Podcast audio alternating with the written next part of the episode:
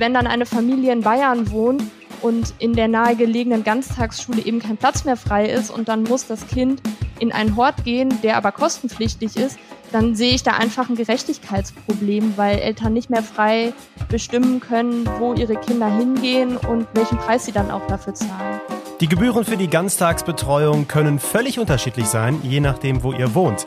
In NRW wird das besonders deutlich. Darüber sprechen wir heute hier im Podcast. Ich bin Florian Pustlauk. Hallo zusammen. Rheinische Post Aufwacher. News aus NRW und dem Rest der Welt. Schön, dass ihr dabei seid. Außerdem geht es heute darum, warum in NRW immer wieder Menschen in Altkleidercontainern ums Leben kommen und ob was dagegen getan werden kann. Wir beginnen mit den Meldungen aus Düsseldorf, die kommen wie immer von meinen Kollegen von Antenne Düsseldorf. Hallo. Hallo Florian, wir sprechen heute über das Wochenende, denn es wird sehr wahrscheinlich sehr voll in der Stadt. Dann checken wir mal die Lage am Flughafen und dann sprechen wir noch über die Organspendeaktion Hashtag Düsseldorf entscheidet sich. Es wird voll an diesem Wochenende in Düsseldorf. Der erste Adventssamstag und der verkaufsoffene Sonntag werden nach den Erwartungen der Einzelhändler viele Besucher in unsere Stadt locken. Auch die Weihnachtsmärkte sind erfahrungsgemäß stark besucht. Die Düsseldorfer Polizei bekommt daher wieder Unterstützung von ihren Kollegen aus den Niederlanden. Antenne Düsseldorf-Reporter Dennis Grollmann mit den Einzelheiten. Die Düsseldorfer Polizei und die aus Den Haag arbeiten schon seit 24 Jahren zusammen. Immer an den Adventswochenenden begleiten jeweils vier Polizisten aus der Partnerstadt ihre Kolleginnen und Kollegen durch den Einkaufstrubel. Vorteil, die niederländischen Kollegen stehen hier ihren Landsleuten mit Rat und Hilfe in ihrer Muttersprache zur Seite. Grundsätzlich warnt die Polizei uns davor, unsere Wertgegenstände allzu sorglos mit uns zu führen. Oft nutzen in dem Gedränge Taschendiebe die Gelegenheit zuzugreifen. In vier Wochen beginnen hier bei uns die Weihnachtsferien. Der Flughafen rechnet dann wieder mit vielen Passagieren, die von Lohausen aus in den Urlaub starten. Es könnte aber auch wieder lange Warteschlangen bei den Kontrollen und an den Gepäckbändern geben. Grund ist der anhaltende Personalmangel bei den Dienstleistern von Bundespolizei und Fluggesellschaften. Flughafenchef Thomas Schnalke hofft, dass dieses Problem nächstes Jahr so schnell wie möglich gelöst werden kann. Der Stand ist, dass wir jetzt erste Gespräche mit dem Bundesinnenministerium führen, mit dem Ziel der Übernahme der Verantwortung für Auswahl und Steuerung des Dienstleisters an den Sicherheitskontrollen. Jetzt müssen wir es abwarten, wie es da weitergeht, ähm, welche Ergebnisse dabei rauskommen.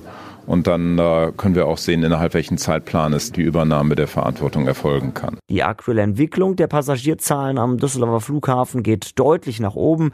Bis zum Jahresende werden 16 Millionen Fluggäste gezählt worden sein. Das sind doppelt so viele wie im vergangenen Jahr. Für nächstes Jahr rechnen die Verantwortlichen zum ersten Mal seit Corona mit über 20 Millionen Passagieren.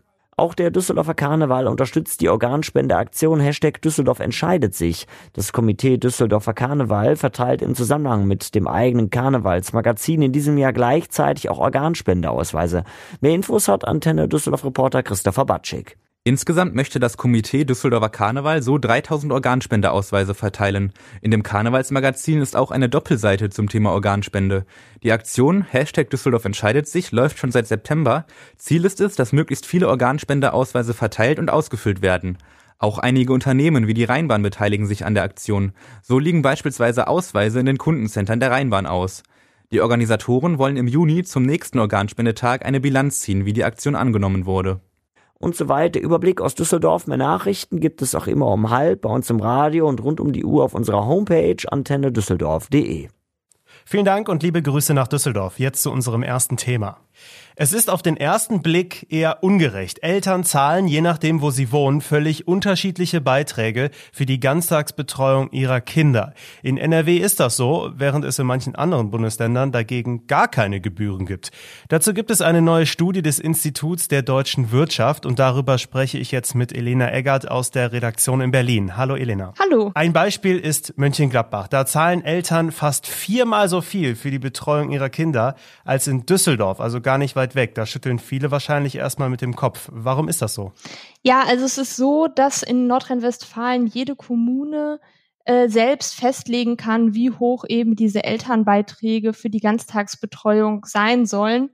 Und in Nordrhein-Westfalen gibt es die Regelung, dass maximal 215 Euro ähm, von den Eltern verlangt werden können und die Gebühren müssen nach Einkommen der Eltern gestaffelt sein. Aber sonst ist der Kommune eigentlich völlig selbst überlassen, wie hoch die Beiträge dann tatsächlich sind.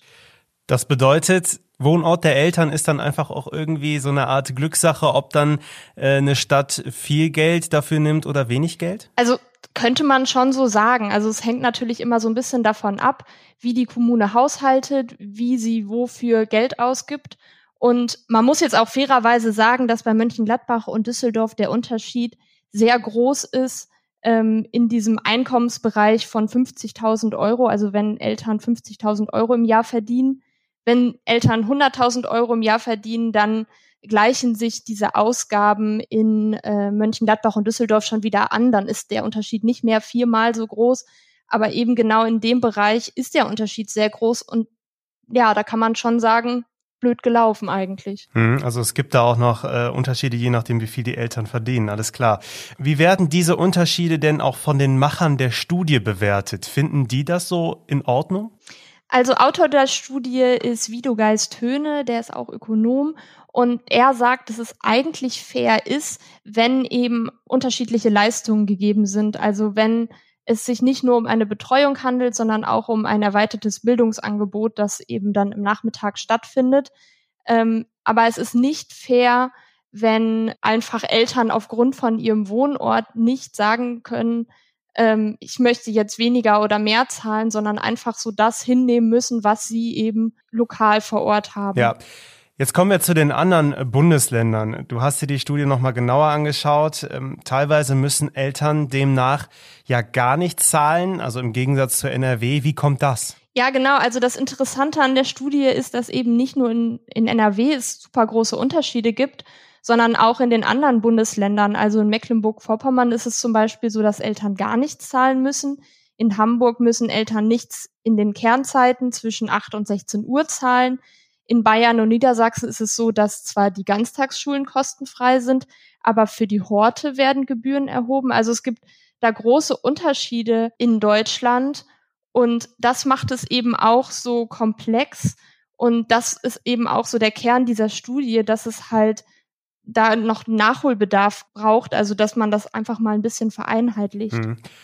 Wie schätzt du das ein? Weil es soll ja in den nächsten Jahren deutlich mehr Ganztagsbetreuungsplätze für Kinder geben. Das wird äh, überall immer wieder angesprochen, ist ein ganz großes Thema.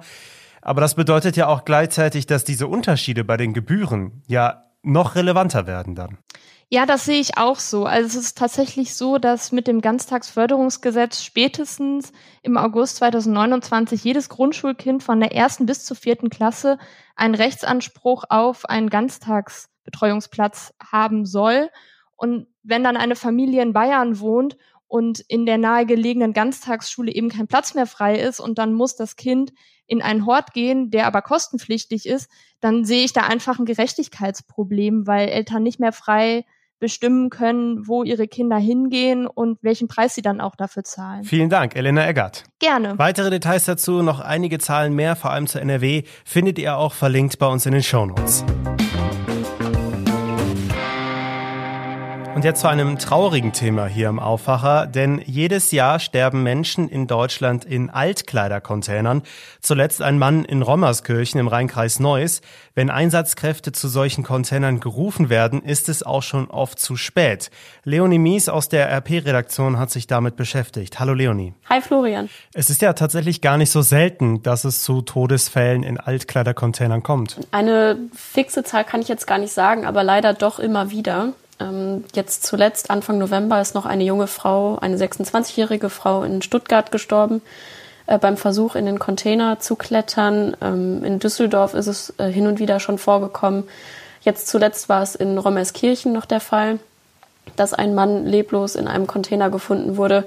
Also es ist jetzt leider keine Seltenheit, dass Menschen beim Versuch in die Container zu klettern sterben. Ja, da ist natürlich erstmal die Frage, warum? Also warum steigen Menschen in so einen Container? Gibt es da irgendwelche nachvollziehbaren Gründe für? Ich würde jetzt mal zwei Gründe nennen. Wenn jetzt zum Beispiel jemand äh, Wertgegenstände aus Versehen mit reinwirft, während er seine Kleiderspenden in den Container werfen möchte und dann wieder, weiß ich nicht, an das Handy möchte, wie auch immer, dann kann ich mir vorstellen, dass man in den Container klettert.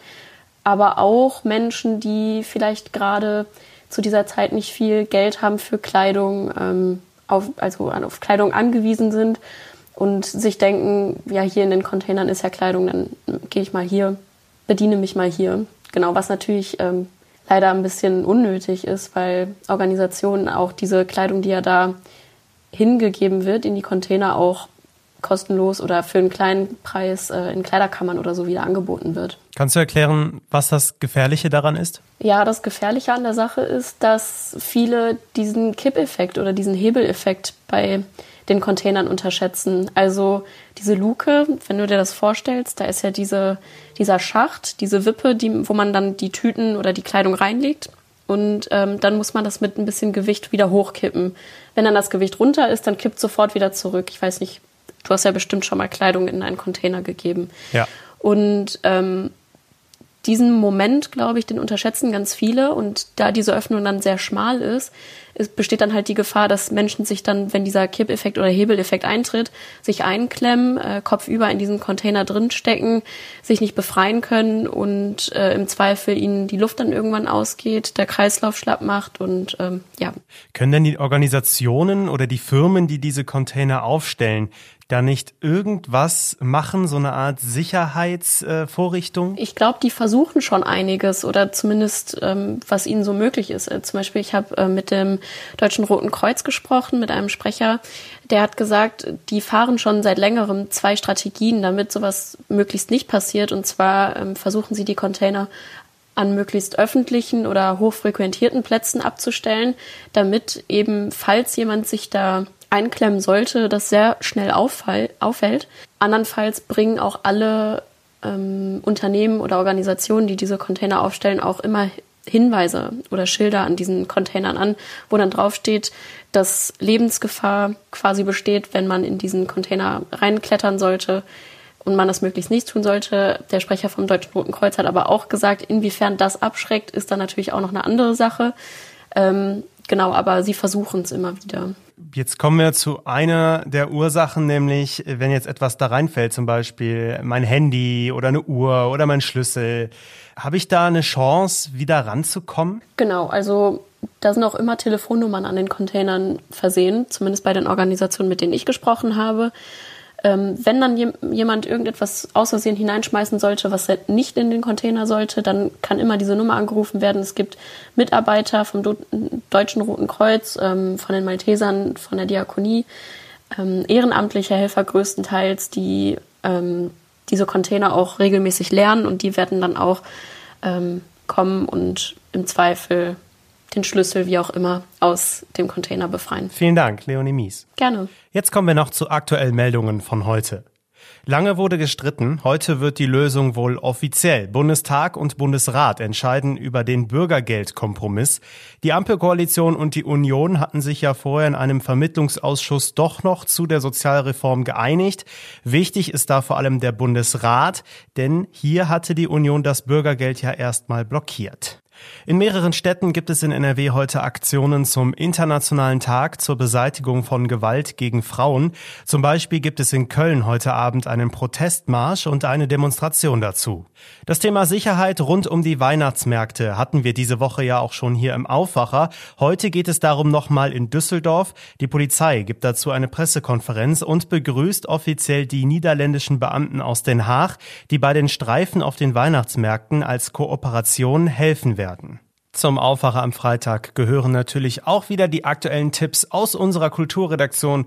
Die kommen heute von Sabine Janssen. Man nehme einen prominenten Comedian, einen Krimi-Autor und eine Kultreihe anno dazumal. Eine sonderbare Mischung ist das. Nostalgisch, witzig, lehrreich und very British. Bastian Pastewka und Komplizen lesen in einem Podcast einen Krimi von Francis Durbridge – und zwar den Fall Paul Temple und der Fall Gregory. Das Hörspiel ist kostenfrei im Internet zu finden. Pastewkas Kollegen in dem Fall sind Janina Sachau, Alexis Kara, Inga Busch und Kai Magnus Ding. Paul Temple ist eine Kultfigur in der Geschichte der Kriminalliteratur. Ein wohlhabender Brite und Kriminalschriftsteller, der als Hobbydetektiv mit seiner Frau Steve an der Seite von Scotland Yard ermittelt. René Deltgen und Annemarie Cordes haben das Ermittlerpaar einst gesprochen. Der britische Autor Francis Durbridge schuf in den 1940er und 50er Jahren die Krimireihe. In Großbritannien und im Nachkriegsdeutschland waren sie in den Hochzeiten des Radios richtige Straßenfeger. Vor einigen Jahren nun hat Pastewka mit seinen Komplizen die verschollene erste Episode der Fall Gregory aus Fragmenten rekonstruiert. In den Zwischenstücken diskutieren die Sprecherinnen und Sprecherinnen das Skript, das aus heutiger Sicht ein veraltetes Rollenverständnis von Mann und Frau vermittelt und es gibt viele Hintergründe zu der Kultreihe. Vielen Dank, Sabine Janssen. Mehr dazu auch bei uns in den Show Notes. Wir kommen noch kurz zum Wetter. Es geht heute erstmal mit Regenschauern los. Später bleibt es dann eher trocken. Auch die Sonne kommt mal durch. Dazu maximal 9 bis 12 Grad. Das Wochenende, das wird ganz ordentlich. Also Sonne und Wolken wechseln sich erstmal ab. Der Regen kommt dann erst wieder am Sonntag etwas dazu. Weiter so bei um die 10 Grad. Das war der Aufwacher für Freitag, den 25. November. Ich bin Florian Pustlauk. Ich wünsche euch jetzt ein schönes Wochenende. Macht's gut. Mehr Nachrichten aus NRW gibt's jederzeit auf RP Online. rp-online.de